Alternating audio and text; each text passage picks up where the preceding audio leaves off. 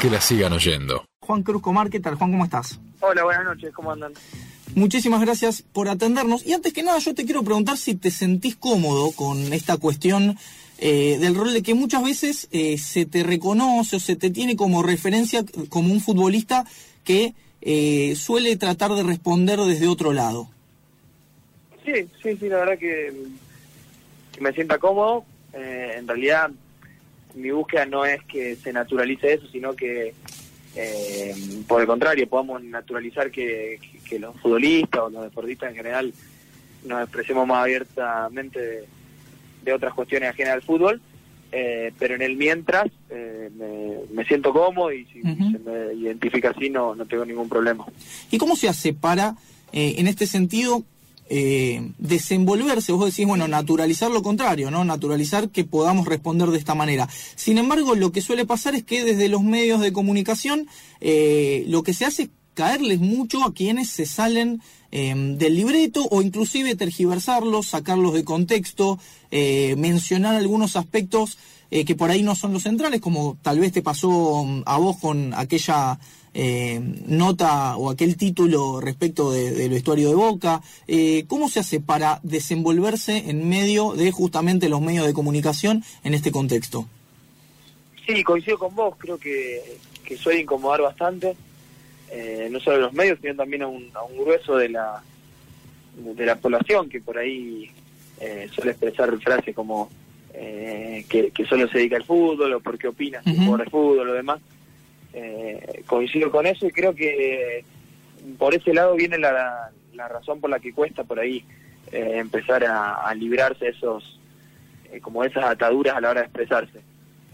Creo que también viene un poco con la madurez y, y el hecho de ir adquiriendo eh, experiencia, porque, o sea, yo si bien yo recién tengo 22 años y obviamente que, que me falta crecer un, un montón y madurar un montón, pero creo que ya eh, a la vez eh, he mejorado con respecto a lo que era los 18, 19 años, entonces creo que te vas soltando y vas encontrando por ahí mejor la forma y, la manera de, de cómo y cuándo expresarte. Y vos decís, bueno, dicen que se dedique a jugar al fútbol. Ahora, sin embargo, eh, creo que ustedes, los futbolistas, deben ser de los sectores de la sociedad que más posibilidad tienen de hablar en los medios de comunicación y que su voz sea circule además, ¿no? Porque eh, también sucede muchísimo eso.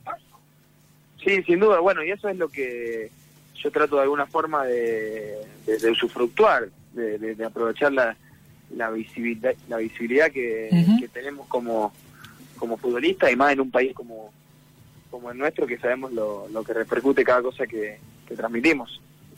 Hablábamos hace un ratito de la nota de, del Monito Vargas, no sé si, si la pudiste leer, eh, y él decía que en el ambiente del fútbol a él le costaba muchísimo porque muchas veces lo que generaba era eh, cierta angustia por no compartir los mismos códigos que tenían otros, las mismas inquietudes.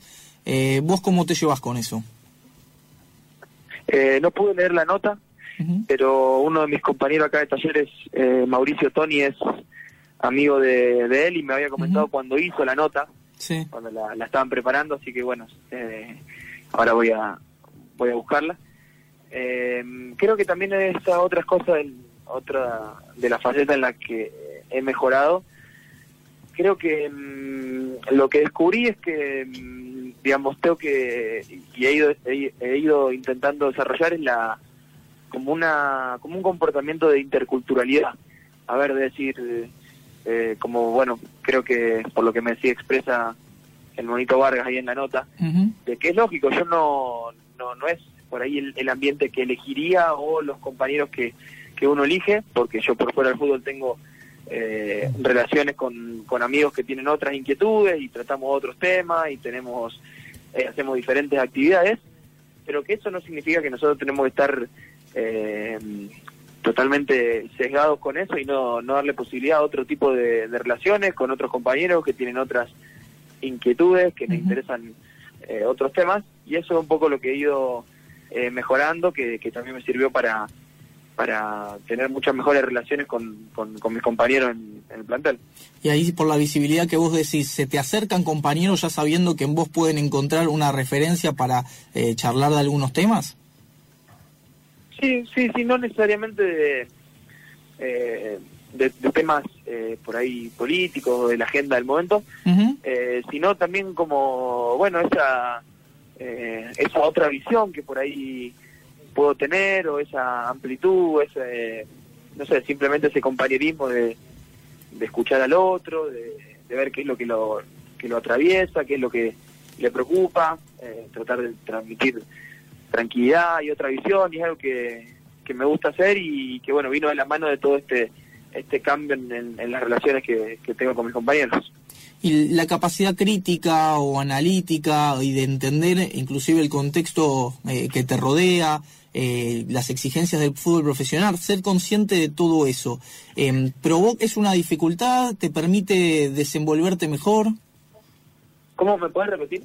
No, digo, la capacidad de poder analizar y de entender lo que, lo que sucede a tu alrededor, quizás algunos de tus compañeros o otros futbolistas eh, no sean conscientes muchas veces de esta relación que vos eh, sí podés por ahí entender respecto de los medios de comunicación, eh, las presiones, el ambiente del fútbol profesional convertido en un mega negocio, o sea, tener conocimiento de todo eso, em, ¿te genera tal vez algún tipo de angustia o te da una ventaja en el momento de poder desenvolverte conociendo esas lógicas? Y yo creo que un poco de ambas. Eh, y, más que nada depende de, los momentos. Eh, o sea, por un lado es innegable toda esta cuestión eh, mercantilizada que, vive el fútbol hoy y que por ahí a uno lo, lo angustia un poco, aunque obviamente es lo que lo que nos mueve a nosotros y lo que hace que seamos futbolistas y vivamos de esto, entonces tampoco me puedo poner moralista en ese sentido. Y y por otro lado entiendo también, eh, lo que sí me gusta y me encanta es, digamos, el eh, seguir viendo y saber que nunca se van a acabar los, los hinchas genuinos, los, los socios, los que van a la cancha, los que eh, lo que vos hagas en un partido les modifica el ánimo durante una semana, durante el fin de semana o en caso de partidos más importantes durante más tiempo. Entonces, jugar o, no jugar, o tener esa responsabilidad a la hora de, de, encarar un partido, me parece que es algo que, está muy bueno manejarlo y me parece muy muy muy real y muy muy noble de, los hinchas. Y ya que mencionas la cuestión de los hinchas, ¿qué te parecen las experiencias como la coordinadora de hinchas que trata de llevar reclamos de ese sector a por ahí las dirigencias del fútbol o la coordinadora de, derechos humanos del fútbol argentino, ciertos movimientos antifascistas que se están dando en algunos clubes? Eh, ¿Pensás que el hincha tiene que tomar otro tipo de rol en, el fútbol argentino? Sí, sin duda. Eh, como decís, he estado siguiendo eh, algunas noticias con, con respecto a estos temas, no solo bueno lo de la hinchada antifascista, bueno que en Europa ya tiene como un movimiento mayor, pero seguramente como eh, como todo va a ir repercutiendo más profundamente acá. Eh, también he, he visto últimamente que, varios clubes han sumado distintas subsecretarías interesantes de, derechos humanos, de, derechos de la mujer, eh, y bueno, me parece interesante porque está claro que eh, el fútbol no es solo los 90 minutos y, hay que también aprovechar esa visibilización, volviendo un poco a lo que hablábamos en las primeras preguntas, para, eh, para darle más a estas otras, otras cuestiones que, afectan a nuestra sociedad. Seguro, Juan, hace poco viajaste a Medio Oriente o a, específicamente a Palestina. tengo entendido que por un interés personal tuyo quería saber, eh, o que nos cuentes, digamos, a los que no tuvimos la posibilidad de ir, cuáles son las conclusiones que, sacaste de estar, de estar allí, digamos. Bueno, la, verdad que eh, fue un viaje muy, muy completo y siempre me cuesta mucho eh, por ahí responderle una pregunta. Básicamente, creo que hay dos cuestiones principales por, por las que fui. Una es la cuestión política e histórica de, lo que es la, colonización de Israel a Palestina, la, ocupación. Mm. Eh, bueno, el, pueblo palestino vive en, una especie de régimen de, de apartheid, donde bueno tienen cercenados un montón de derechos, mm. donde muchas ciudades están viviendo dentro de un muro, donde no pueden salir, eh, donde por suerte no hay muy poca pobreza extrema, pero hay un cercenamiento de derechos muy grande, hay eh, bueno, en, algunas zonas como en Gaza directamente bombardeos, en otras hay francotiradores que bajan gente mm. por, por, protestas. Entonces es como una situación muy, muy compleja en ese sentido, con Israel siendo una, una potencia mundial y, Palestina siendo un, un Estado que, que, ni siquiera tiene una, una formación del todo estructurada. Claro. Eh, muy, muy débil. Eh, y después otra de las cosas también que me motiva a ir era conocer eh, un poco la, cultura árabe, más que nada para, para derribar, viste, estos estereotipos que, que desde el sentido común nos, nos generan tanto los medios de comunicación como Hollywood, como Netflix, como un montón de plataformas que nos hacen imaginar que... Sí, bien, con una ametralladora abajo del brazo. Claro, una, túnica blanca, una metralleta y atrás un edificio cayéndose que está muy lejos de ser así. Ah. Yo ya sabía que no era así, pero quería ir a, romper totalmente con todos esos prejuicios que de alguna u otra forma siempre nos terminan calando a, mm. todos nosotros. Eh, y bueno, creo que en ese sentido también fue una experiencia fantástica porque conviví eh, muy de cerca con la, hospitalidad y, la amabilidad de todo el pueblo palestino. ¿Ya estás pensando en el próximo viaje? Sí, en diciembre va a ser al Machu Picchu, va a ser un poco más cerca. Ah, bueno, bien, está bien. Hay que ver si estás preparado físicamente. ¿Vas a hacer el camino del Inca o...? Sí, sí, seguramente. Y también contaros un poco desde tu experiencia en talleres, porque ahora en, estas semanas está muy fuerte el debate respecto de, las sociedades anónimas. Em, en algún momento vos te has manifestado, si no me equivoco, en contra de esta medida y sin embargo, el, club es como en alguna especie el, paradigma de, lo contrario. ¿Cómo convivís con esa situación? Sí, sí, yo me, he expresado en, contra de, ese cambio que, se pretende imponer. Eh, me parece básicamente por el por, la pérdida de derechos que, puede llegar a tener el socio, ¿no? Que es el, este hincha genuino que yo antes te mencionaba. Eh, que si un club... Entiendo también que las malas gestiones que han tenido los clubes han hecho posible este, digamos, renacer de la posibilidad de la sociedad anónima, eh, que vienen con la imagen de que eh, se van a solucionar todos los, los problemas económicos y, por ahí intentar como calar, calar hondo en el, en el pensamiento popular de esa forma. pero creo que los derechos que van a, a perder los socios son eh, lo, lo, que más me preocupa. Y ahora ya me meto un poco, ya es una especie de ping-pong porque, bueno, estamos en, en los últimos minutos. Eh, y en algún momento también manifestaste que te gustaba mm, la literatura relacionada al deporte, que quizás un poco te, te cansaba por vivir eso día a día. Eh, ¿Cuánto de aquello que vos encontrás en los cuentos de fútbol eh, todavía sostiene el futbolista profesional. Sí, ciertas cuestiones más ligadas a lo emocional, a, por ahí a los lazos afectivos. ¿Cuánto de eso se pierde cuando, cuando uno juega profesionalmente?